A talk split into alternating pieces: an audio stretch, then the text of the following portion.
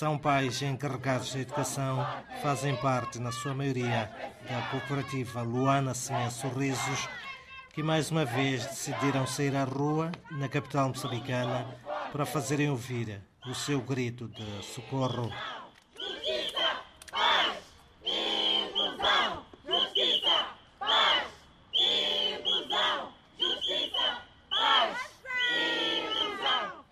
País tarda em criar a capacidade para diagnosticar doenças raras de que padecem muitas crianças, é o que justifica a marcha, segundo a diretora executiva da cooperativa Luana Semé Sorrisos, Benilte Morana.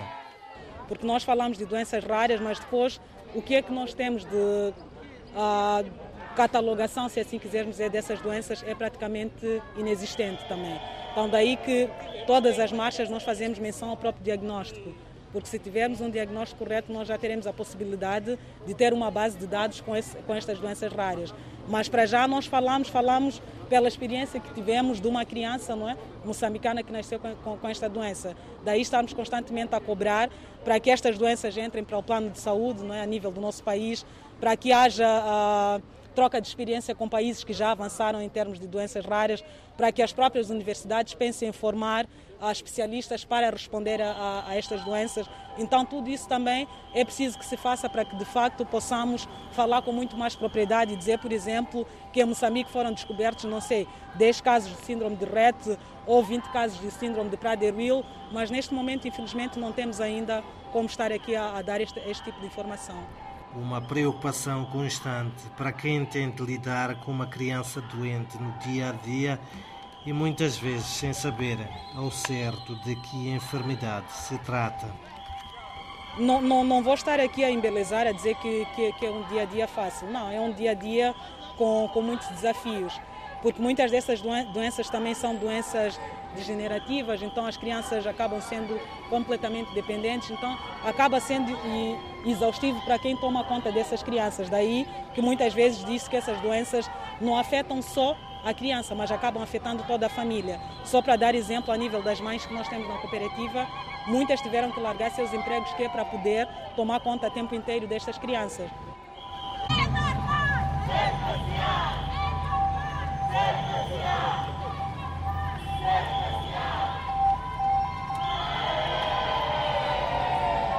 Uma realidade que em Moçambique, diz Benilde Mourana, diretora executiva da cooperativa, abre espaço para o surgimento de outros problemas. Porque o que acontece é que muitas também ainda são abandonadas pelo fato de terem estas crianças. Então, são as únicas cuidadoras. Sendo as únicas cuidadoras, não têm um emprego, não existe assistência, por exemplo, por parte do Estado, não é, para poder remunerar essas mães, porque o trabalho de cuidado em outros países é um trabalho remunerado, mas para o nosso caso, infelizmente, não é. Então, é tudo isso não é, adicionado à situação da própria criança. E o que acontece é que muitas das nossas mães acabam estando também afetadas psicologicamente, porque nem o trabalho, não é? Ah, de disponibilizar-se um psicólogo para dar acompanhamento a esta mãe não existe. Os psicólogos são caros. Então, é uma mistura de sentimentos. Mais uma vez, ativista! Força! Atitude!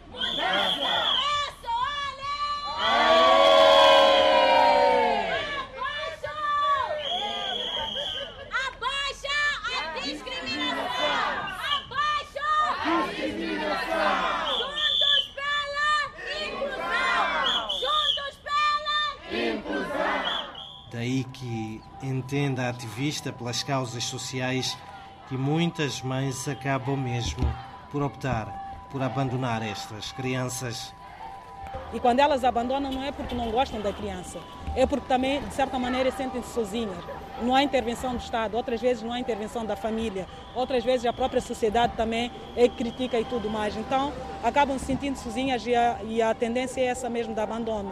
O relato então, de abandono são vários? São vários relatos de abandono, são vários relatos. E veja só que nós, como cooperativa, nós somos uma instituição que trabalha com as crianças a partir de casa.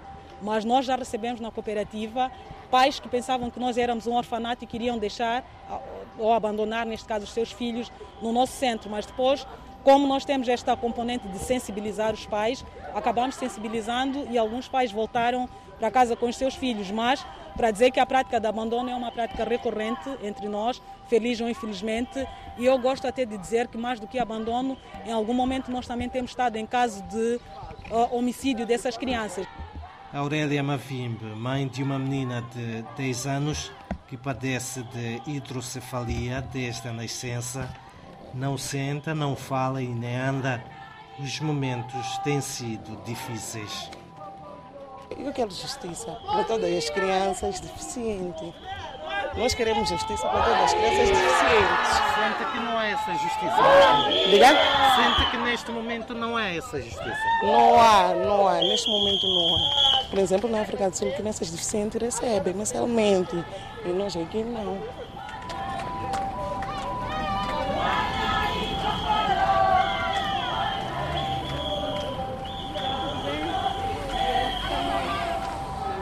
Sem auxílio governamental, as longas horas de espera para o atendimento médico e tendo a enfrentar todas as vezes que se desloca a uma unidade sanitária arremetem para uma infeliz conclusão.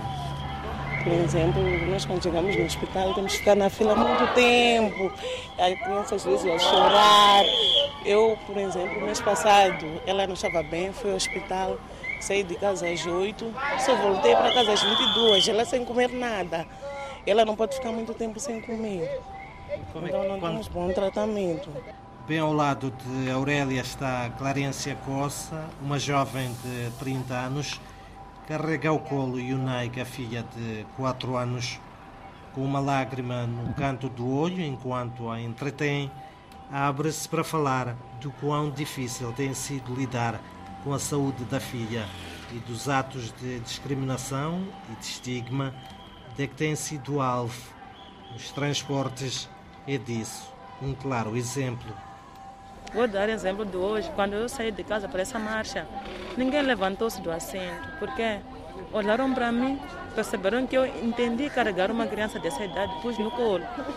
Então, quero aqui incentivar a sociedade para que, eh, para que possam optar em inclusão.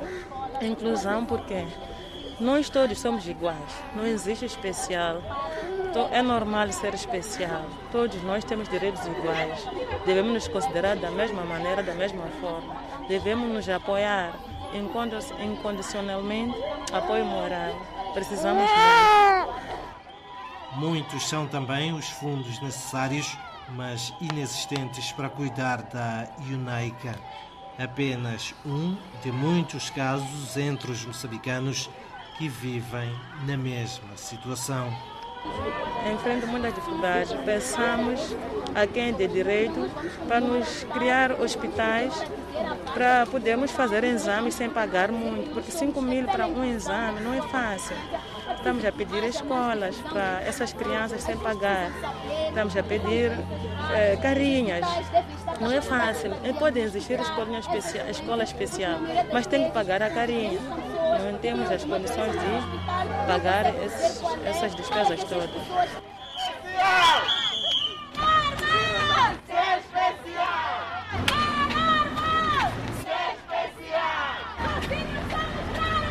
Juntos somos fortes!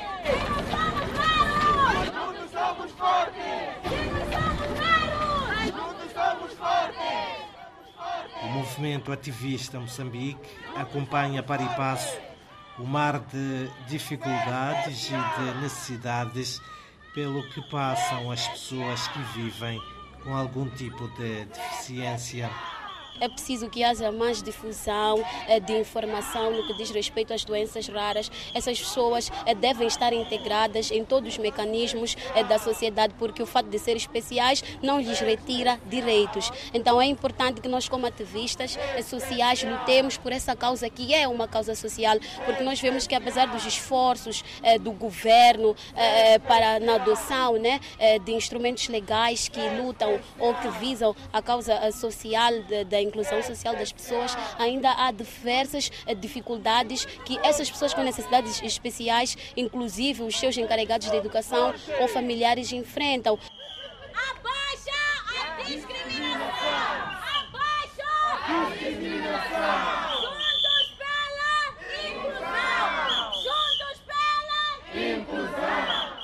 A líder do movimento ativista Moçambique, Amina Abdala, enumera no que diz respeito ao próprio registro de pessoas com necessidades especiais, o acesso a transportes, os transportes ainda não são adaptados, eh, o acesso a escolas, a informação, eh, alguns programas de noticiário não são tão inclusivos assim. Então há que eh, criar-se mecanismos para se integrar mais essas pessoas, porque o fato de serem especiais não lhes retira os direitos. Então nós como ativistas nos juntamos a esta causa e vamos continuar a nos juntar nesta causa para que efetivamente haja inclusão social social. É preciso celeridade no que diz respeito à aprovação da lei de promoção e proteção dos direitos, porque nós temos que ter leis específicas de direitos da pessoa com deficiência para que nós saibamos que isto aqui é direito dele. E quem viola acontece isso, porque nós vemos eh, várias pessoas com deficiência a verem os seus direitos eh, completamente violados e nós queremos um Moçambique melhor e considera que, se ainda não está,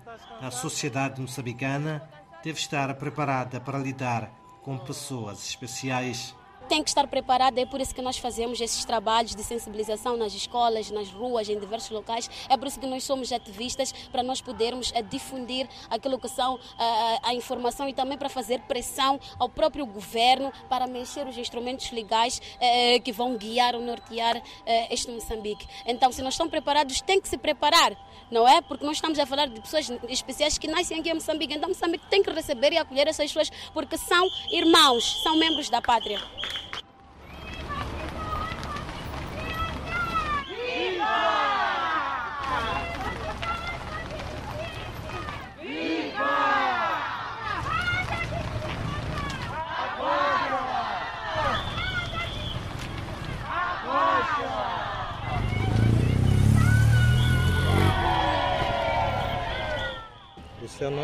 Horácio Zimba.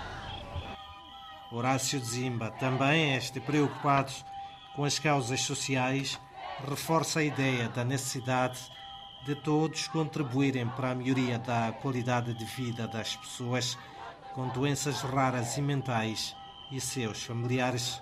Estamos à procura de mudanças, não é? Porque, conforme percebemos, é, nós na Coluas, na cooperativa, temos recebido muitas reclamações por parte das mães, não é?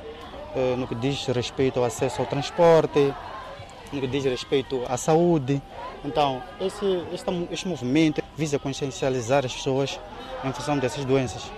Acredita que a sociedade está aberta para lidar com um ser especial?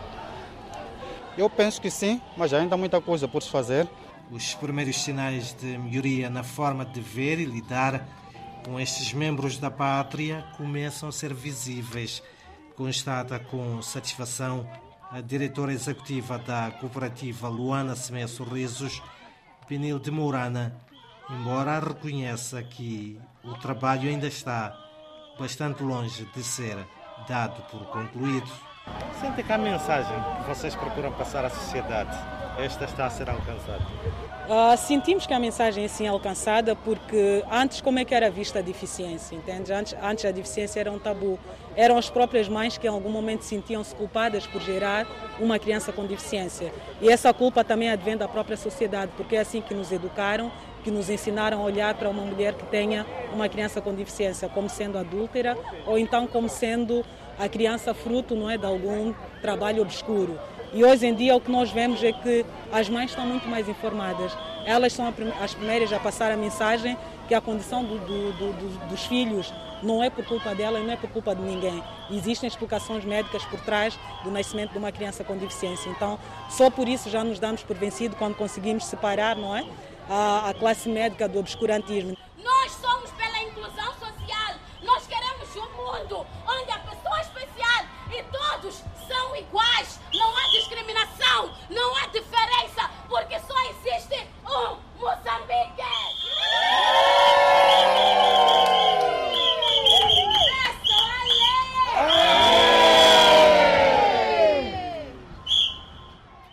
Já continuar a levar mensagens que vise a mudança de comportamento da sociedade, que leva as autoridades governamentais moçambicanas a reforçar a capacidade de diagnóstico de doenças raras.